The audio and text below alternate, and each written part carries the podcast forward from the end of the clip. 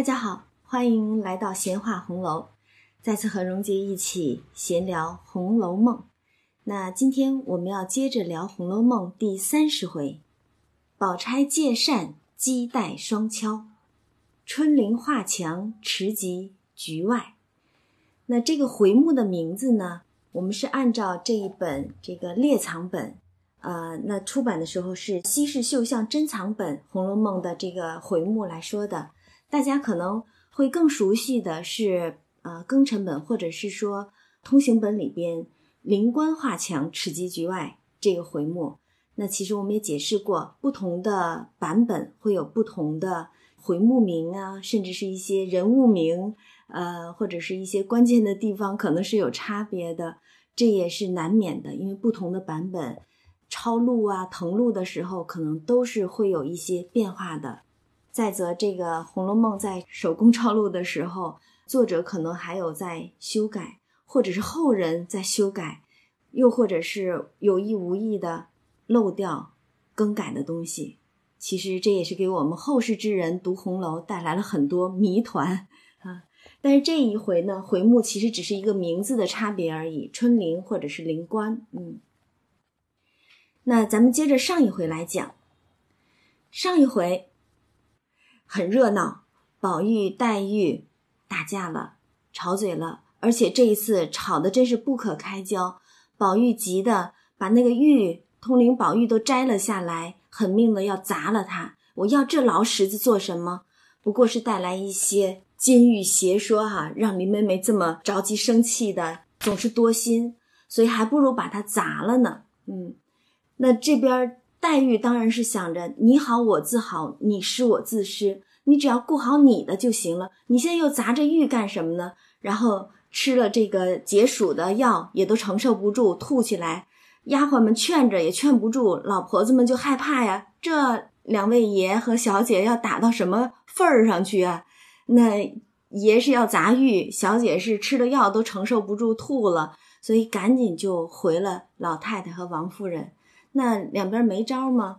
只好把两个人先分开。打得这么厉害，只好先分开。本想借着第二天薛蟠过生日，说大家一块去看场戏，见个面儿，这个也就缓和了，对吧？老太太是这么想的。谁成想两个人都借故不去看戏，老太太就哭：“我怎么这么一个这个老冤家碰上两个小冤家？”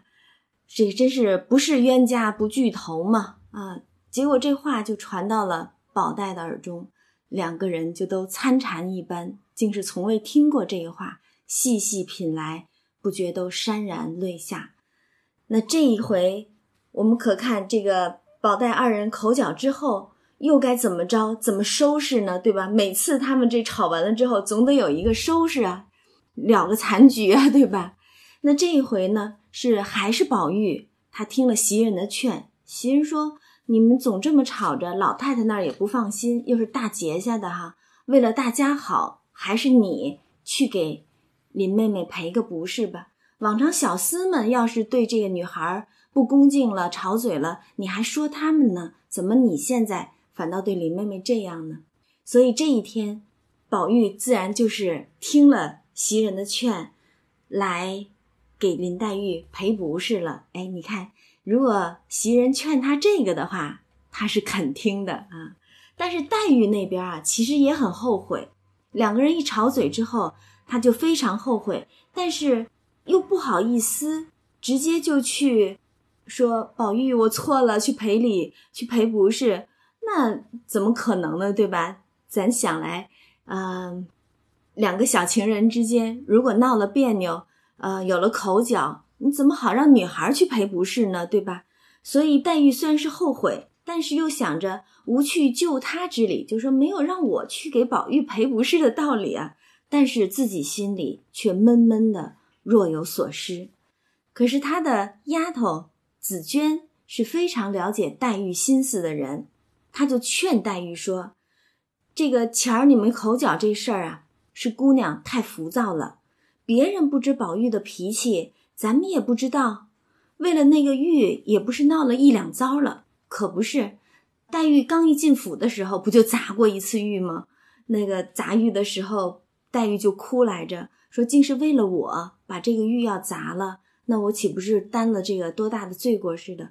所以别人不知道，你还不知道吗？就为了这玉，这都闹了多少趟了。但是黛玉哪肯认呢？就啐紫娟说：“你倒来替人拍我的不是，我怎么浮躁了？”紫娟就笑说：“好好的，你为什么又捡了那穗子？”就指着通灵玉上黛玉曾经给宝玉穿过的那个穗子。这么看来，岂不是宝玉有三分的不是，姑娘也得有七分不是了？我看他素日在姑娘身上就好。这是紫娟从一个外人的眼中看来，哈，觉得宝玉素日对姑娘就好，只是因姑娘小性常要歪派他，才这样。哎，这话倒是说中了，嗯，倒不是黛玉真的小性，而是之前我们就说了，因为两下里边都有真心真情，可偏偏又不敢拿出真心真情来直接问到脸上来，所以只好拿些假心、假意、假情来试探，你是不是这样呢？你的心思是不是和我一样呢？结果两假相逢必有一真，所以闹得反倒出了很多的口角纷争出来。然后他们俩正说着话的时候，院外宝玉来了，在那儿叫门呢。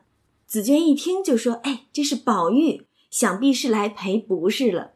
真是太了解他们俩了。”黛玉听了就说：“若是他不许开门，还赌气呢，哼。”我还生着气呢，怎么可以给他开门？别给他开门！但是那心里真的不想给宝玉开门吗？才不会呢！紫娟就说：“姑娘又不是了，这么热天毒日头地下的，晒坏了他又怎么样呢？”然后一边说着，一边就去开门。真是好紫娟啊，好丫头，到底是明白黛玉的心思。你好，我自好。如果因为不给开门，把宝玉又晒出个好歹的。那还不是你黛玉心里头难受，对吧？所以紫娟真的是很懂黛玉的。然后一开门，当然是宝玉了，赶紧让进来，还一面说：“我只当宝二爷再不进我们这门了。”谁知这会子又来了。这个是紫娟也是太熟了，所以在那儿笑话宝玉呢，说：“哎，吵成这样了，你不是不来了吗？怎么又来了？”宝玉就笑说：“无论什么，被你们说就给说大了。”就是我们吵吵架，这个小吵怡情的，有什么让你们一说，就好像多大个事儿似的。什么不来？为什么不来？我就是死了，魂儿也要来，一天都要来两三遭呢。可见他满心满眼全是林妹妹这话，再没一个假的啊。然后就问紫娟：“你们姑娘可大好了？因为之前黛玉其实就中暑了。”然后喝了药，两个人一吵架，还把药都给吐了，所以赶紧问你们姑娘大好了。紫娟就说身上倒好些了，只是心里的气儿不大好，哎，堵着气呢，还不顺畅呢。然后宝玉就说妹妹有什么气？然后有一些版本，像庚辰本呢，其实这里头宝玉说的就是我小的妹妹有什么气啊，所以其实是非常了解的。然后一面说一面就进来看黛玉，黛玉那儿。又抹上眼泪了。本来黛玉也没哭来着，但是听着宝玉来，就由不得伤心了，就想着之前吵架这事儿，就止不住的滚下泪来。宝玉当然是就进去哄了，赶紧就挨着床坐下来说：“妹妹身上好。”然后黛玉也不理他，只顾着擦眼泪。然后宝玉就往床沿儿上坐了，还笑呢，说：“哎，我知道你不恼我，但只是我不来之故。”他们不知道，倒像咱们又拌了嘴似的。等他们来劝咱们，那岂不是咱们倒生分了啊？就是咱们两个都是自己人，要吵嘴归吵嘴，要好是归好。那如果是在外人看来，我们再也互相不理的话，岂不是真的生分了？那对我们两个人来说，又岂不辜负了我们的情谊，对吧？所以是拿这话来宽慰黛玉说。咱们可别生分了啊！不如这会子你要打要骂，凭着你怎么着吧？你可是只是别不理我了，就怕你不理我啊！你怎么样都行。然后一边说着，一边就把这个好妹妹又叫了个几万声啊！这是他惯会这么做的啊。然后黛玉这个心里头原本是不想理他的，结果这会儿又听宝玉说别叫人知道他们拌了嘴就生分了，这话可见得两个人原本就是比别人要亲近的，所以忍不住就哭了，说你也不用拿这话来哄我，从今以后我再不敢亲近二爷了，二爷也全当我去了啊，就是我可不敢跟你一起了，在一起光剩吵架了不成？然后宝玉听了就笑：“你往哪儿去啊？”黛玉就说：“我回家去。”宝玉说：“我跟了去。”这让我们想起以前有一回，呃，黛玉就说：“那我走，我就去了。”然后宝玉说：“你去哪儿，我去哪儿。”那就是生死相随呀，你到哪儿，我到哪儿，对吧？这回又是你到哪儿，我回家去，那我也跟了去。黛玉就说：“这回说的更狠了，那我死了呢？”宝玉就说。你死了，我做和尚去。这话是宝玉的心里话，没错。但是这话确实也是忘情而言，说的莽撞了。因为你死了，我做和尚去是什么意思啊？非得是夫妻之间，或者是说已经定了亲事的，或者说有了名分，再或者是已经两情相悦，两人相许啊，一个是非亲不娶，一个非亲不嫁。到了这种份儿上的时候，谈婚论嫁的时候，那么可能才会有。如果你过世了，我也就做和尚去了。因为对于我来说，我的心里眼里只有你。一旦你去了，你死了，对我来说，这世上还有什么人值得我去与之长相厮守呢？没有了，有点像是那种。曾经沧海难为水，除却巫山不是云一般，就是除了你，别人我一概不要。如果你真的死了，我就做和尚去。但是这话现在是宝玉忘情的脱口而出的一句话。可是你要是想想这书的结局，可不就是如此了？黛玉死了，宝玉出家了，啊，然后但是现在这话说的可就莽撞了，对吧？因为两个人现在还只是哥哥妹妹的这种身份。呃，是姑表的兄妹之间嘛？所以你要是以这样的身份去说这种话的这种意思的时候，其实就是大有唐突轻薄黛玉的这种感觉了。虽然这是宝玉的真心话，但是在那种封建礼教的这个环境之下的话，岂不就是你们两个人有点私定终身的意思，对吧？这可真是可惊可怖的事情了。说出去让别人知道了，那。还有活路吗？对吧？这个咱们看书多了的时候，其实也就可以理解，在那个时候那种禁锢的状态之下，这个话说出来，可真的是要了命了要。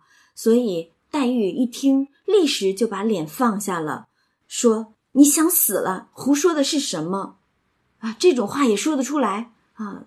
然后说：“你家倒有几个亲姐姐、亲妹妹？这是。”比自己的身份呢？因为现在还只是兄妹之间的这样的身份，所以也没有真正的提亲。虽然大家都知道他们两个亲事，呃，未来肯定是一对夫妻的，一对好夫妻的，但是现在并没有摆到明面上，没有露出形迹来，对吧？所以哥哥和妹妹，你怎么可以说这样的话呢？黛玉就说：“你家倒有几个亲姐姐、亲妹妹的，明儿都死了，你有几个身子去做和尚去的？”就是你，如果是作为哥哥的话，你说这样的话，岂不太唐突了，对吧？明儿倒把这话告诉人去评一评。那宝玉这边当然也知道自己这话说的造次了，所以非常后悔，顿时脸就红了，低着头，一句话不敢说。这个比之前他误说了这个《西厢记》里边张生调笑红娘的那句话还要更甚了。还要更甚，那还只是一句调笑，这个可就是终身相许的意思了。所以他就一句话都不敢说。幸而屋里没别人，黛玉那儿也是很生气嘛，直瞪瞪的瞅着宝玉，瞅了半天，气得一声也说不出来。两个人就这么对瞅着，宝玉的脸上憋得紫胀，然后黛玉看他这个模样，也真是没法啊，咬着牙就用指头。狠命的在他额头上就戳了一下，哼了一声，咬牙的说：“你这个……”但是这话他真的就说不出来。以黛玉对宝玉的这一番心意，他是你好我自好，他如何说得出来任何咒怨宝玉的话呢？所以你这个就再也说不出来了。低着头叹了一口气，仍旧拿起手帕来擦眼泪，又哭了。宝玉这边原来心里就是有无限的心事儿，说不出来，结果现在又忘情的脱口而出，这话又说错了，又造次了。心里头也是后悔，唐突了黛玉了吗？然后看黛玉这么戳了他一下，要说也是说不出来的这样的形容，反倒自己自叹自气的在那儿抹眼泪的。然后宝玉也是有所感，不觉掉下泪来，陪着一起哭啊。然后想拿帕子擦眼泪，天巧还没带，然后就。弄起这个袖子来，新换的一个纱衫儿，然后拿这个袖子就要擦眼泪，然后黛玉那儿正哭着呢，然后一眼就看见他拿袖子擦眼泪，然后说：“哎呀，这也不带个手帕子。”然后就自己一边擦着眼泪，一边就把自己枕上搭着的一块帕子拿了来，向宝玉怀里一摔。你看这个动作，还一摔，但是一句话也没说，然后接着哭，掩面自弃。你。虽然是说往宝玉的怀里一摔，没有说任何的话，但是单指这一个动作，这个形容，这个样子，其实我们已经就好像清晰的见到一个那么挂念着、时时刻刻的去为宝玉想的一个黛玉，就坐在我们面前抹眼泪一样，然后把自己的手帕子丢给宝玉，让他擦眼泪，然后宝玉一看。这个黛玉把帕子摔过来的，赶紧就接了，自己擦泪，然后又坐得近一些。本来就已经坐在床沿上了，又坐得近一些，就伸手挽住了黛玉的一只手，说：“我的五脏都碎了，你还只是哭。”哎，虽然没有再说什么做和尚这样的话，但是这情意绵绵的，其实两个人真的是现在已经是情意已通啊。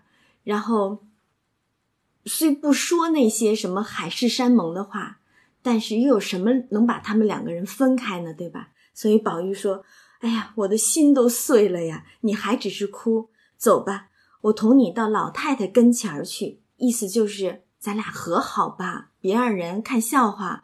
那咱们到老太太跟前儿去，也让老太太放心，别让老太太再替咱们俩操心了。因为其实。”按照时间线来讲的话，宝玉这会儿必定已经是进过宫、谢过恩，知道元春的心思是怎样的，或者说也跟元春解释过自己与黛玉之间的这番心事的。那其实他也明白老太太对自己和黛玉的这个亲事是一个什么态度，那就要让老太太放心嘛，别再让老人家为了两个小孩在那儿哭天抹泪的了，对吧？然后这边黛玉一看他过来挽着自己的手，立刻就把他的手一摔，说：“谁跟你拉拉扯扯的？一天大肆一天的，还这么严皮赖脸的，连个道理都不知道的。你看，这就是已经和好了啊！虽然还是说话好像很尖刻的样子，但其实已经和好了，心里那个气儿啊已经下去了。结果这边一句话还没说完，只听有人喊。好了，未见其人，先闻其声，还能有谁呀？自然是凤姐儿来了。然后宝玉和黛玉都不防着，吓一跳，回头一看，凤姐儿已经进来了。这个凤姐儿啊，定是让老太太托了过来做说客的、说和的。你过去看看，他们两个好没好？若好了也就罢了，若不好，你一定得劝着他们两个好了。谁让凤姐儿那么能说会道的呢？对吧？然后凤姐儿就笑着跟两人说：“老太太还在那儿抱怨天抱怨地的，叫我来瞧瞧你们好了没。”我说：“不用瞧，过不了两三天，他们自己就好了。”老太太还骂我说我懒。那我来了，怎么着？应了我的话了吧？也没见你们两个有什么可吵的啊！三日好了，两日恼了。可不是三日好了两日恼的，总是在吵一样啊！越大越成了孩子了，又这会儿拉着手哭的啊！昨儿为什么又成了乌眼鸡了？这个比喻形容太形象了！那乌眼鸡总是要斗斗斗的那种斗鸡哈，然后还不赶紧跟我走到老太太跟前儿去，叫老人家放心啊！说着就拉着黛玉往外走，黛玉还回身看呢，哎，偏巧一个丫头都不在跟前儿。然后凤姐儿更逗了，说：“你叫他们做什么？有我呢，我服侍你。”就一路拽着，把黛玉就拽到老太太那儿去了。那宝玉当然就在后面跟着了，对吧？然后等到了老太太跟前儿，凤姐这嘴当然是很会说的，就说跟老太太回呀，我得交代一下，你交代我的任务我完成了。那你看我说吧，他们不用人费心，自己就会好。老太太不信，定要我去说和。果然吧，是老太太让凤姐去说和的。结果我刚到那儿要说和，谁知人两个人倒在一处对赔不是呢？对着哭，对着诉的啊，倒像黄莺抓住了鹞子脚，两个都扣了环儿了，哪里还要人说和去？就说这两个人已经和好了，扣住了，还需要我们去从中做什么说客，让他们两个人和好不成？不需要的。然后满屋子的人就都笑了起来了。当然，老太太跟前儿总是会有很多人，成婚定型也罢呀。然后是这个哄着老太太开心也罢，对吧？总是会有很多人的啊。然后偏巧这会儿呢，宝钗也在，那这么多人都在，宝玉、黛玉两个人刚大吵一架，现在啊也不用人劝，两个人又好了，可不就像凤姐说的“三日好了，两日恼”的，两个人都觉得挺不好意思的，所以黛玉也不说话，一言不发的就过去挨着老太太坐下了。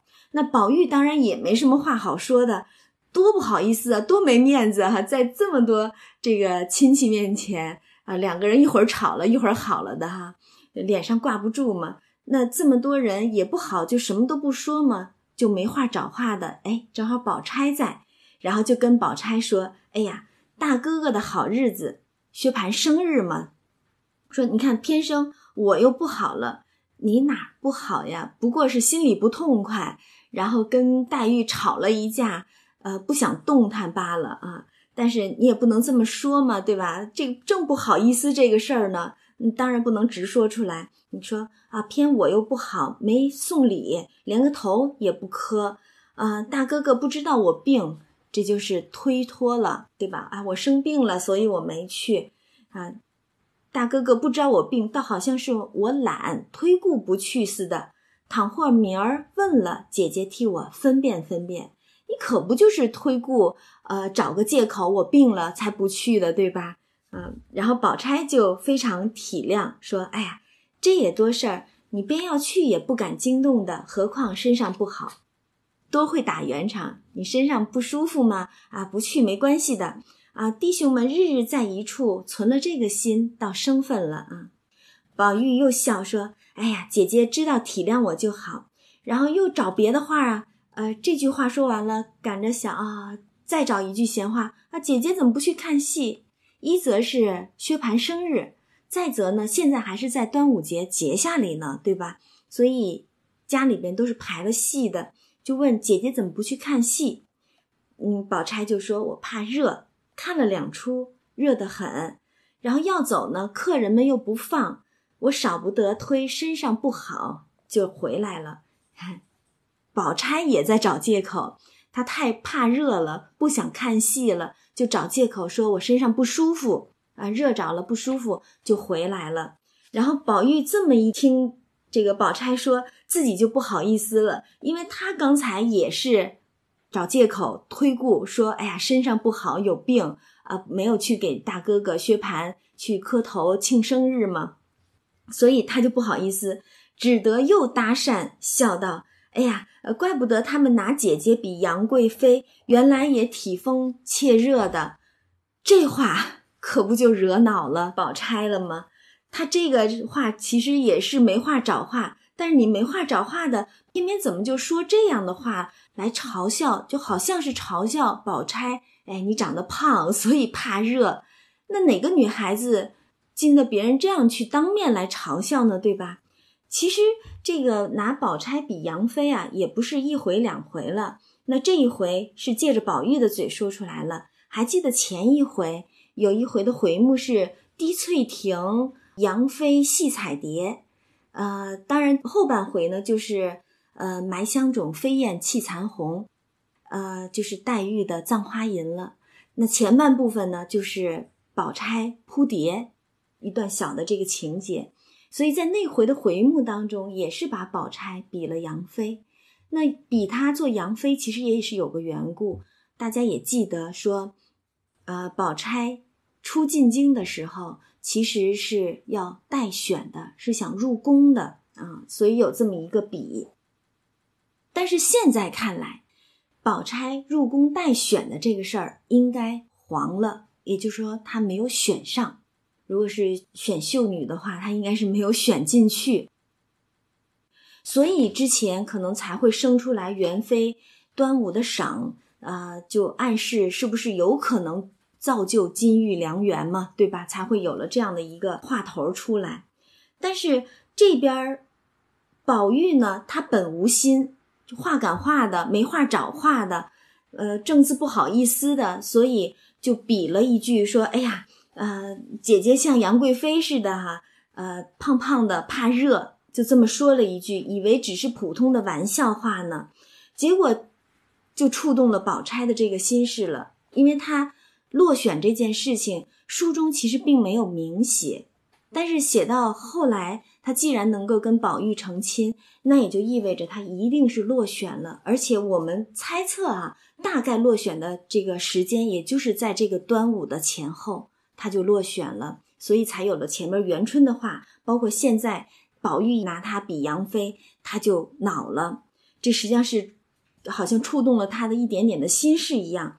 再一个。我们也是大胆猜哈，他落选的原因很有可能会有因为他哥哥的缘故，因为也知道了他哥哥薛蟠是一个什么样的人啊，那是个薛大呆子、薛霸王，对吧？那他们进京的时候，一半是为了自己的这个妹妹入宫待选的事儿，另外一半实际上，呃，当然他是说我们要进京里边去打点自己的生意，但是他其实是把。打死人命的这桩官司丢到了家里边，不去管，因为当时为了抢香菱儿，打死了冯渊嘛。那对于这样的一个实际上是品德有亏的这么一个人物来说的话，那薛宝钗入选很有可能会受牵累。呃，尽管在这种仕宦家庭当中，像这样的事儿肯定不少见，但是如果有心人想要去贬低你的话，这可就是一个把柄，对吧？或者说是宝钗的一个瑕疵。你宝钗是人长得美，才也高，品德也好，人也宽厚。但是有这样的一个哥哥，难保以后就不是像那个杨国忠那样的，呃，给人惹是生非的，仗着自己是国舅爷为非作歹的人，对吧？所以很有可能他落选也有薛蟠的一个缘故。再一个，咱们再接着猜哈。他恼，你听他一会儿怎么说哈？呃，这个宝钗一听宝玉这样去比他，拿他开玩笑了，等于说笑话他，不由得大怒。但要怎样又不好怎样，就是说他明知道宝玉这是话赶话，呃，说出来的没话找话，呃，露出来的这么一句话。但是你要真的认真的恼了宝玉的话，也不好，就不像样了，对吧？你为什么恼他呢？又不好怎么样，所以只是脸红起来，冷笑了两声，说：“我倒像杨妃，只是没有个好哥哥、好兄弟可以做得杨国忠的。”哎，他自己就把这个话给说出来的。那一则就像咱们刚才猜的，可能因为薛蟠的缘故带累了他；二则这话吧，你要是反过来听的话，很有点像是在讽刺宝玉的意思。因为现在谁在宫里坐着妃子啊？是元春。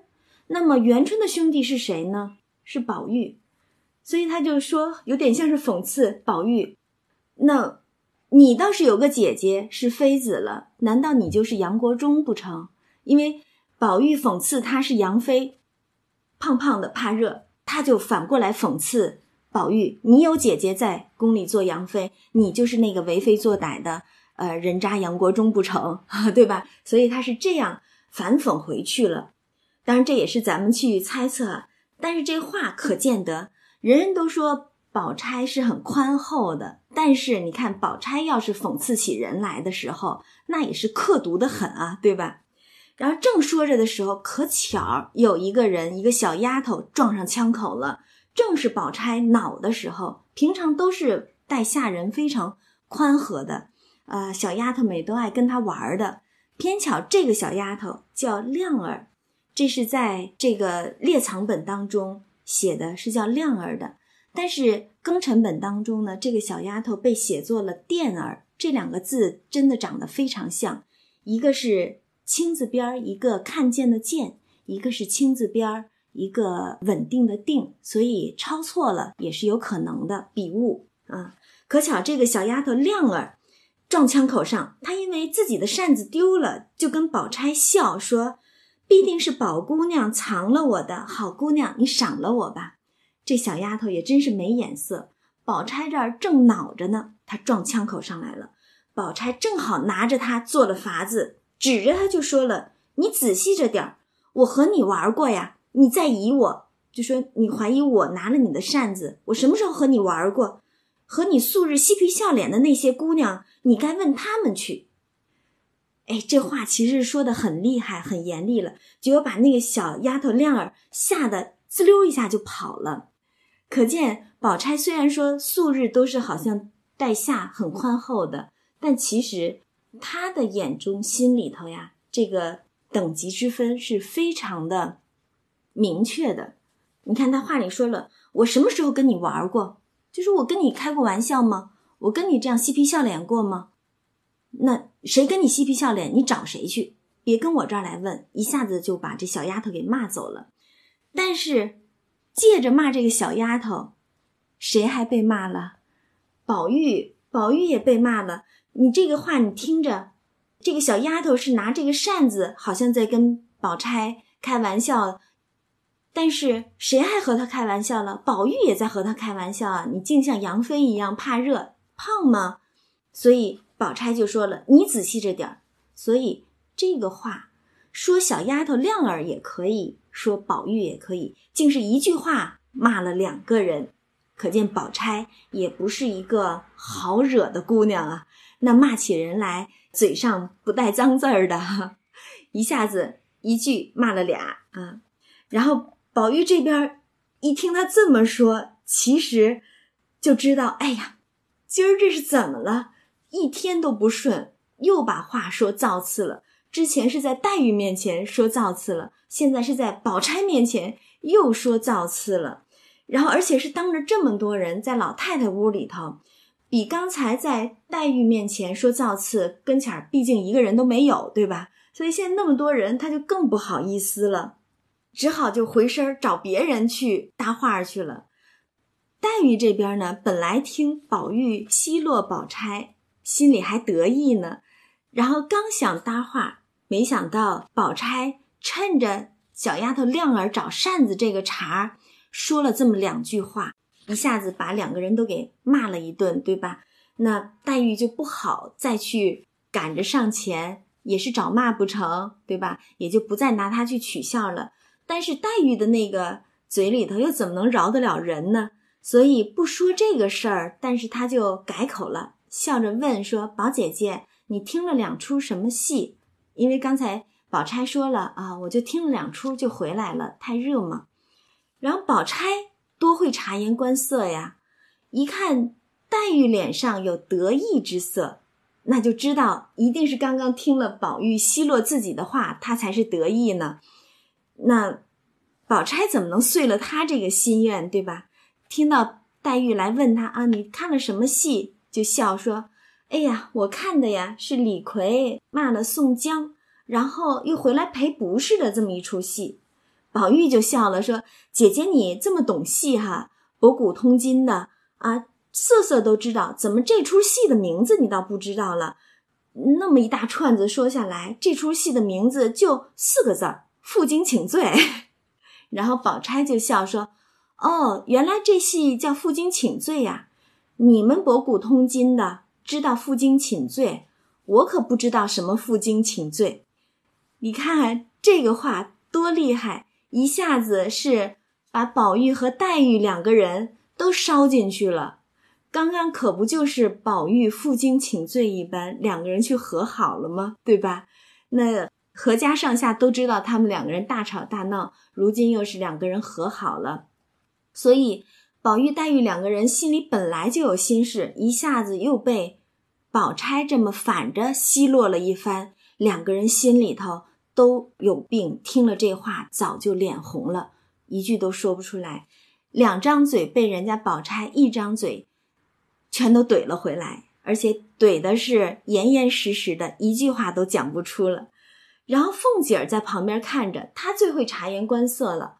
她虽然不太听得懂这个啊，宝玉、宝钗、黛玉之间一会儿什么杨妃啦、杨国忠啦，一会儿又什么李逵、宋江负荆请罪的，不知道他们在掉什么书包，呃，弄什么玄机的。但是他多会察言观色啊，他一看就知道这三个人之间有问题。所以就笑着问大家伙儿：“哎，他没问这仨，他问的大家伙儿说：‘哎，你们谁大暑热天的还吃生姜了呢？’众人都纳闷儿，说：‘谁吃生姜啊？没人吃生姜啊。’然后凤姐就故意用手摸着腮，诧异道：‘这个没人吃生姜，怎么这么辣辣的呢？’因为她听得出来，这三个人的话头里边都是满带嘲讽，辣辣的啊！谁呀，吃生姜辣辣的？”然后宝玉和黛玉心里本来就有病有事儿的，对吧？听了这话，越发就不好过了。然后宝钗呢，本来还想再说什么，但是一看宝玉的行径已经是非常愧疚的这个样子了，也就不好再说什么了。这也是宝钗宽厚，要是这个黛玉啊，估计肯定又得再刺上几句，叫呃，叫什么？啊，落井下石，或者是穷追猛打，一定得再刺上两三句才罢休的吧？但是宝钗她毕竟还是宽厚，而且也懂得察言观色，一看宝玉那个样子，也就不说了，一笑收住。然后别的人一看他们这四个人，你们打什么玄机呢？其实也都没有太明白，这事儿也就接过去了啊。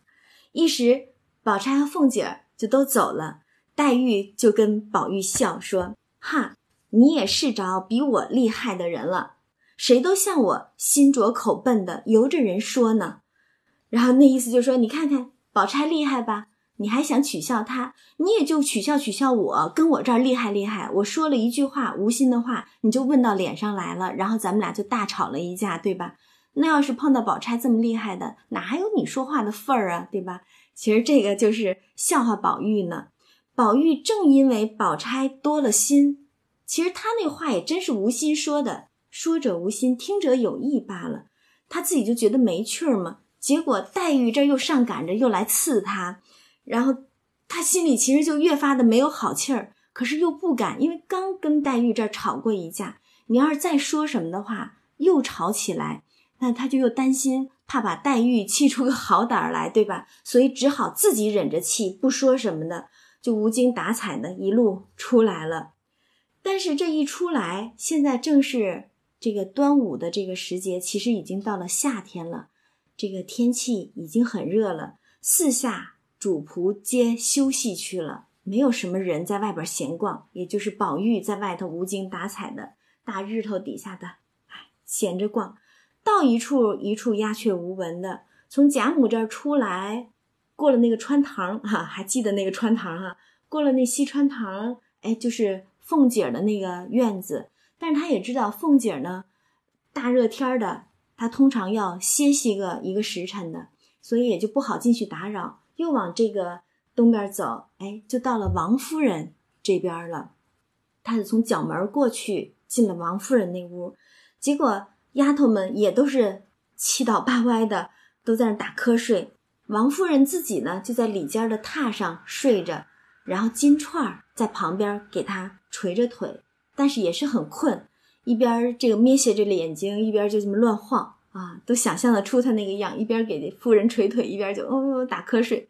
然后宝玉一看他那个样，心里就痒痒，走过去把他耳朵上那个耳坠子一摘，这么一摘，金钏就醒了，惊醒了，结果睁开眼睛一看，啊。是宝玉呀，然后宝玉就悄悄的笑说：“哎呀，你就困得这么着呀？”然后金钏儿抿着嘴儿一笑，摆摆手说：“哎，出去吧。”然后就仍合上眼儿，在那儿给夫人捶腿。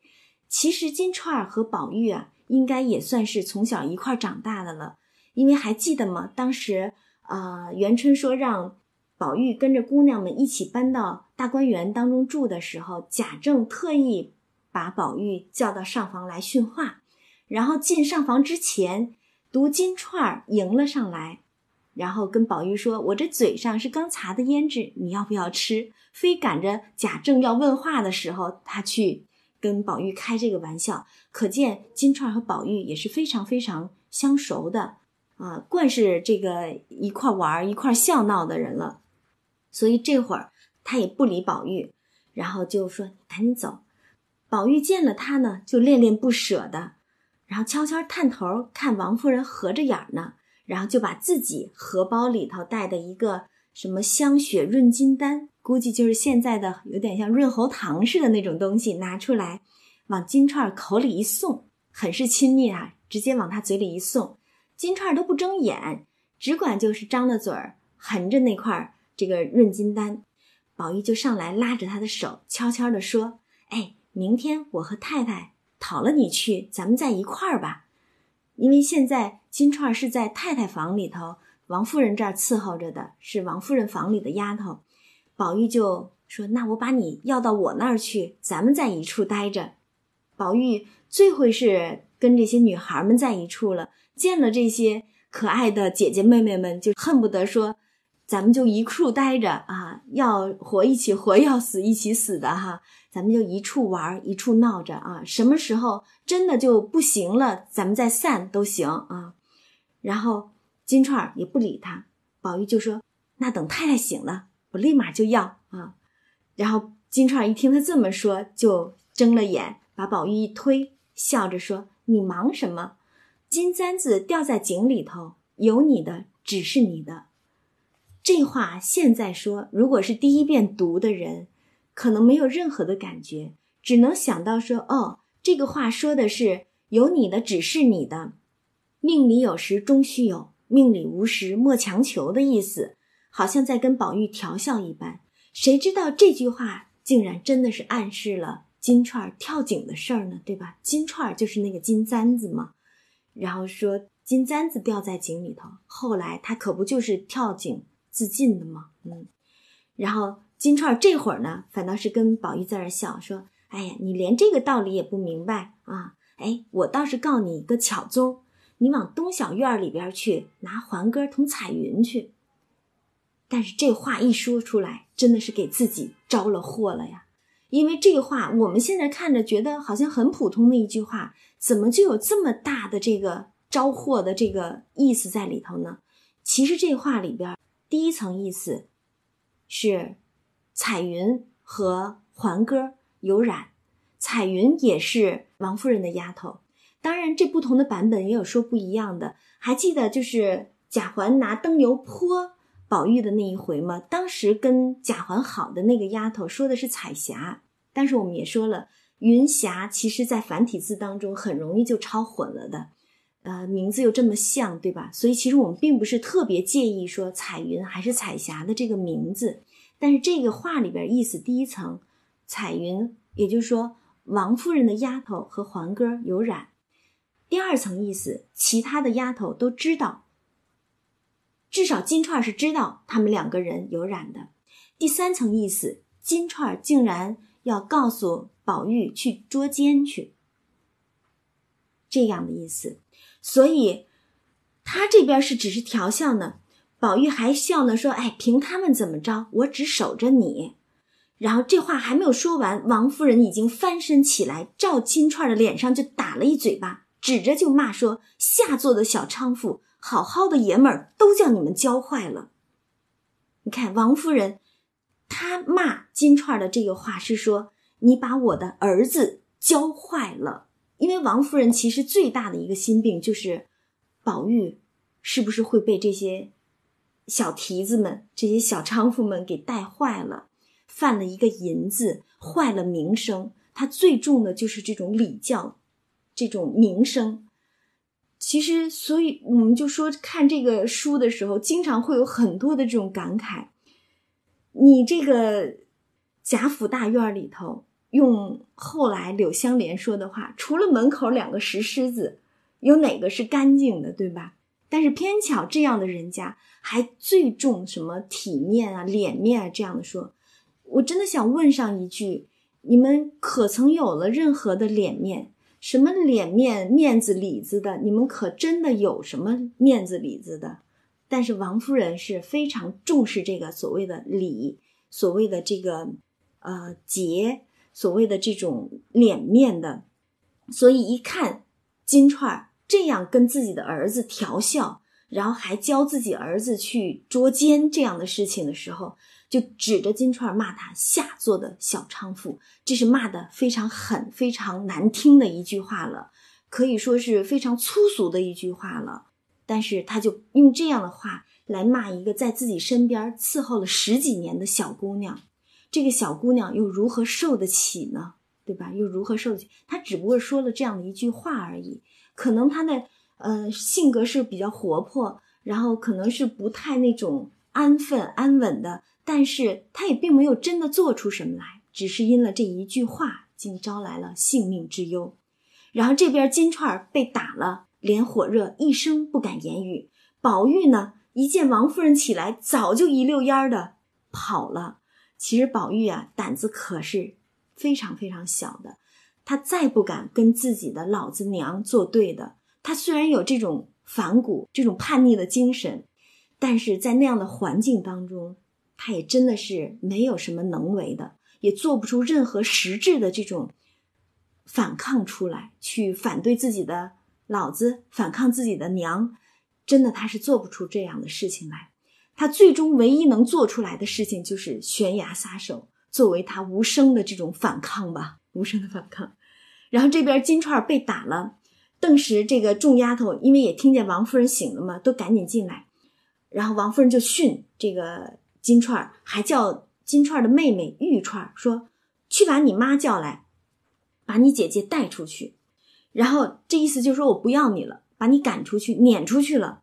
然后金钏一听，赶忙就跪下哭，说：“我再不敢了，太太要打要骂，只管发落，别叫我出去就是天恩了。说我跟了太太十余年，这会子撵出去，我还见人不见人呢。”而且又是因为这样的事儿，被太太骂了下作小娼妇这样的一个难听的话，然后再赶出去的。你让这个小女孩如何做人呢？这一生的清明实际上已经就没了，这种清白已经被毁了，被太太被自己服侍的这个夫人这么骂了，撵了出去的，实际上你已经没有清白可言了，你已经板上钉钉的就是一个下作小娼妇了。这让金钏如何做人呢？对吧？然后，王夫人书中写的哈，固然是个宽仁慈厚的人，从来不曾打过丫头们一下。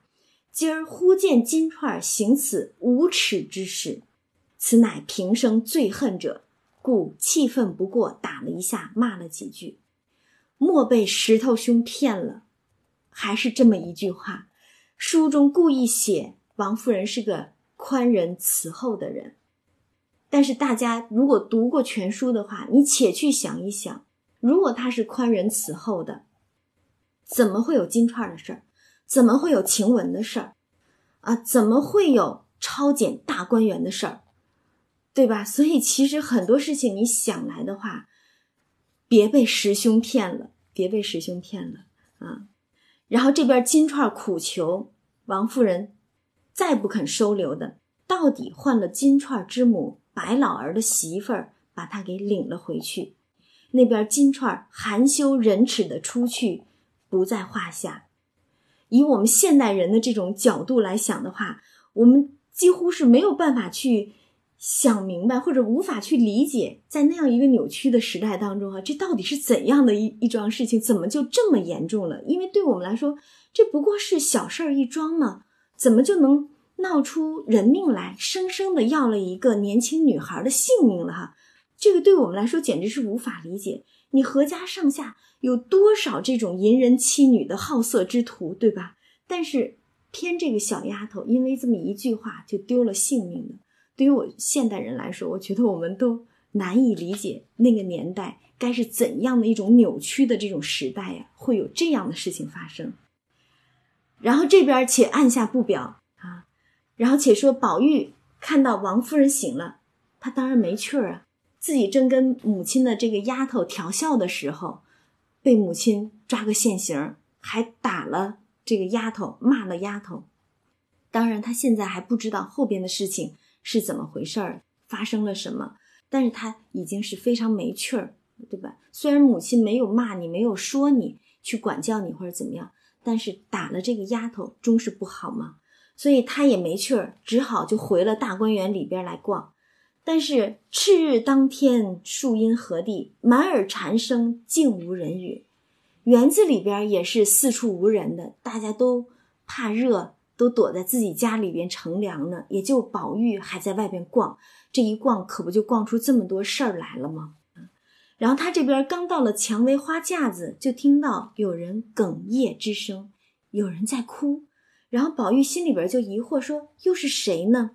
然后轻轻的他就跑到花架边站住了，细听，果然是有人在哭。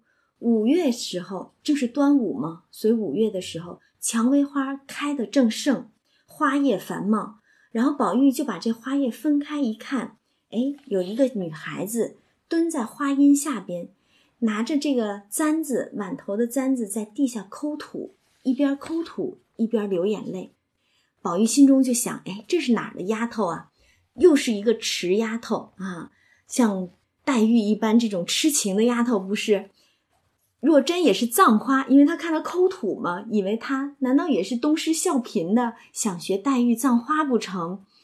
嗯，如果真是这样的话，这个就有点讨厌了哈。学黛玉啊，但是他正想跟这个丫头说：“你别学人家林姑娘去葬花啊。”话还没说呢，结果就发现这姑娘并非是在那儿葬花，而好像是在写什么字，而且呢，看这个脸上的模样，竟不是什么哪房的丫头，好像是唱戏的某一个小戏子一般。虽然认不出来是哪一个的哈，他知道哎，这个不是丫头们，是那个小戏子，然后赶紧就把嘴掩住了，自己想，哎呦，幸好没有说出来，未曾造次。今天你看已经都造次多少次了？黛玉跟前儿一次，宝钗跟前儿一次，王夫人跟前儿一次。如果再在这个小姑娘面前又说了什么不合适的话，造次了，今天真是怎么了？这个时运不济，走背字儿。水逆了不成？然后因为不认得嘛，他就仔细去看这姑娘到底是谁呢？结果这么一看，就发现这个女孩眉蹙春山，眼平秋水，面白腰纤，袅袅婷婷，大有黛玉之态。其实从这个描述当中，我们也能想到小戏子当中有一个人跟黛玉长得很像。当时大家都不说，凤姐说：“哎呀，这个孩子扮相。”这个妆容之后特像一个人，你们再看不出来。只有史湘云心直口快的说：“像林妹妹，应该就是这个小戏子了啊，就是她。”那后来其实我们知道，这个小戏子就是林官儿，嗯。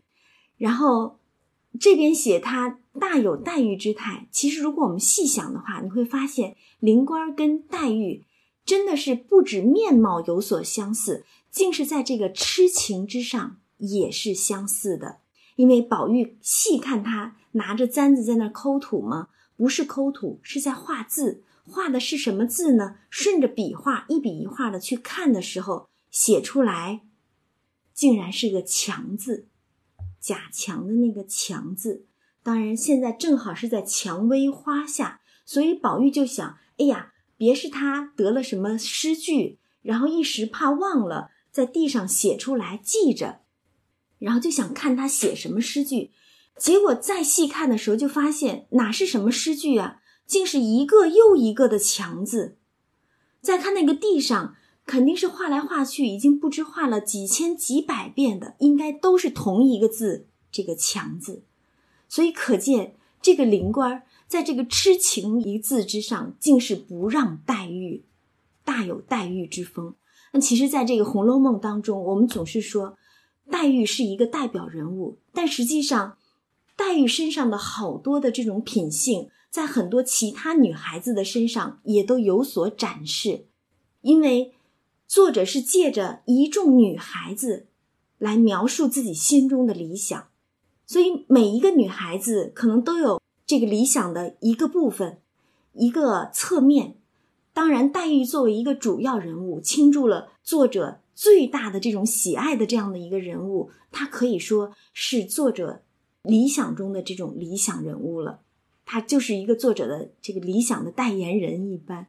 但是书中其他的女孩子也多多少少的会有一些黛玉的影子，比如说晴雯，我们总会说晴有黛影，或者说晴有凌风。实际上，晴雯的那种率真、那种真诚。就是得了黛玉的一个真字，那现在看来，灵官儿竟好像得了黛玉的一个痴情的痴字一般，所以这边灵官在这个蔷薇架下去画这个墙字，一个接一个的画，画完一个又画一个，画了几千几百个，已经是痴了，完全不知身在何处，身外何人了。而这个宝玉站在蔷薇架外。看着灵官在那画墙，竟也看痴了，然后两个眼珠子只是随着这个簪子在动，心里就想，这个女孩子一定有什么说不出来的大心事，才有这个刑警，就说他才会这样痴情的画着一个字，一遍又一遍。外面既是这个刑警，心里不知怎么煎熬呢。宝玉真是女孩子们的知音啊，她就能看得出来。灵官这个外面已经痴情痴作这等模样，那心里头不知是怎样一番煎熬，才能表现出这样的外面的形容出来。看他模样这般单薄，心里哪还搁得住煎熬呢？可恨我不能替你分些过来。这可真是宝玉体贴姑娘们、体贴这些女孩子们的心情了哈。可恨我不能替你分一些呀。然后。这边两个人，一个痴情在蔷薇架下画着墙字，一个也是痴呆呆的在外边看着他画墙，竟没有防备，因为是在夏天里面嘛，所以阴晴不定的。突然之间一阵凉风吹过，唰啦啦的就落下一阵雨来。宝玉就看着那女孩子头上身上的滴下水来，穿着那个纱衣，顿时就湿了。宝玉想：“哎呀，下雨了。”说：“你这样的身子，看你形容单薄嘛，心里又如此煎熬，那你这样的身子又怎么经得起这个骤雨一击呢？对吧？这种这个岂耐狂飙，对吧？你这样的这种灿弱的身子被这样骤雨一击，不知又要生出什么病来。赶紧就喊道：说别写了，你看都下大雨了，身上湿了。结果那女孩子。”真的是已经吃住了，还在那儿写呢。听到宝玉喊，才吓了一跳，抬头一看，花外有人，告诉他不要写了，下雨了。这才发现，哎，下雨了。然后他看到这个蔷薇架外的这个人呢，宝玉因为长得很俊秀哈，再则花叶繁茂，上下也都遮掩着，所以灵官竟然以为宝玉是某一个小丫头呢，然后就喊着说。多谢姐姐提醒，难道姐姐在外头有什么遮雨的？他这么一提醒，宝玉才发现，可不是我也没有遮雨的，浑身上下早也就都湿了。然后这才两个人全都惊觉，真是两个痴呆呆的痴子啊，痴子。然后两个这才都惊觉，身上全湿了。然后宝玉也就顾不得这个姑娘，赶紧往回跑，要回自己家里头去，但是心里头。他虽然是一气儿就往回跑，要回怡红院的，但是心里头其实还是在挂念着这个女孩子到底有没有找着避雨的地方呢？但是这边她回到这个怡红院啊，哟，不巧院门关了，怎么回事呢？原来是因为过节嘛，所以这班小戏子其实是放假了。那有两个孩子，呃，小生演小生的叫宝官儿，演正旦的叫玉官儿，两个孩子。到了怡红院和袭人他们在那玩呢，可巧赶上下雨了。然后这帮女孩子那最会淘气的了，就把院门一关，把那个水堵住了，积在院子里头。然后把那些水鸟，因为说这大观园里边养了好多的水鸟哈，就把那些水鸟全都捉了来，放在这个园子里边，然后让他们游玩。他们在旁边廊子下边一边避雨一边看这个水鸟玩，乐得什么样的似的。而且最逗的是，还把人家这些会飞的鸟翅膀还都给它缝了，让他们飞不走啊。然后他们正在游廊上嬉笑玩耍的时候，宝玉回来拍门，竟然没有人听见。然后拍了半天，拍的门山响的，哎，大家才听见了。袭人还说呢，这会儿是谁呢？其实大家都没想到，竟是宝玉避雨一路跑了回来，都想着那是在哪赶上雨了，还不就在哪躲一躲雨就罢了，谁还赶着跑出来呢？对吧？所以都没有料到是宝玉。然后这边袭人还说呢，哎呀，谁去开门？然后大家都没有人应，然后袭人就说。那个这会子叫门也不知道是谁，宝玉在门外还喊呢，是我。然后麝月隐隐约听见说：“哎，是宝姑娘吗？”然后晴雯说：“胡说，宝姑娘这会子又来做什么？下着雨的，对吧？”然后袭人一看谁都不动，只有自己动了，对吧？说：“哎，那我就隔着门缝瞧一瞧，可开就开啊，不可开呢，就叫他淋着去，也真是淘气啊。”然后就顺着游廊到门前，往外这么一瞧。哎呀，是宝玉，赶紧就着忙，又好气又好笑的，赶紧开了门，还笑着弯腰拍手的说：“你这么大雨跑回来做什么？我们哪里知道是爷回来呢？”但谁成想，宝玉这儿正一肚子气呢，拍着门没人给开嘛。而且今天说实话，从早上起来就没有顺气的时候，说话造次惹了黛玉，再造次惹了宝钗，再调笑个丫头。惹了王夫人，所以他心里的这个气啊，闷的。回到自己家里头，怡红院门口门还关了，拍门还没人来开，在外头让他淋着雨，所以心里头一肚子没好气的，满心里要把开门的踢几脚。等到开了门，还没等看清楚是谁呢，咣的这一脚就已经踢出去了，正踢到袭人的肋下，然后袭人就哎呦了一声，那宝玉还骂呢：“下流东西们！”我素日担待你们得了意，一点也不怕，索性就拿我取笑了。结果一低头呀，袭人，然后这就知道，哎呦，我踢错了。说怎么是你踢了哪儿了？袭人从来也没有受过任何打骂的，而且他和宝玉那样的关系，对吧？都是捧在手里头的。结果现在当着这么多人的面儿，被踢了一脚。当然，他是又羞又气又疼，真是疼啊！那一脚窝心脚哈，踢在这个肋下的，还要怎么着的时候？但是那宝玉毕竟是主子嘛，又想着宝玉并非安心要踢他的，所以少不得就忍着说没踢着，你赶紧去换衣裳吧。然后赶紧带着宝玉进屋来，宝玉身上全湿了。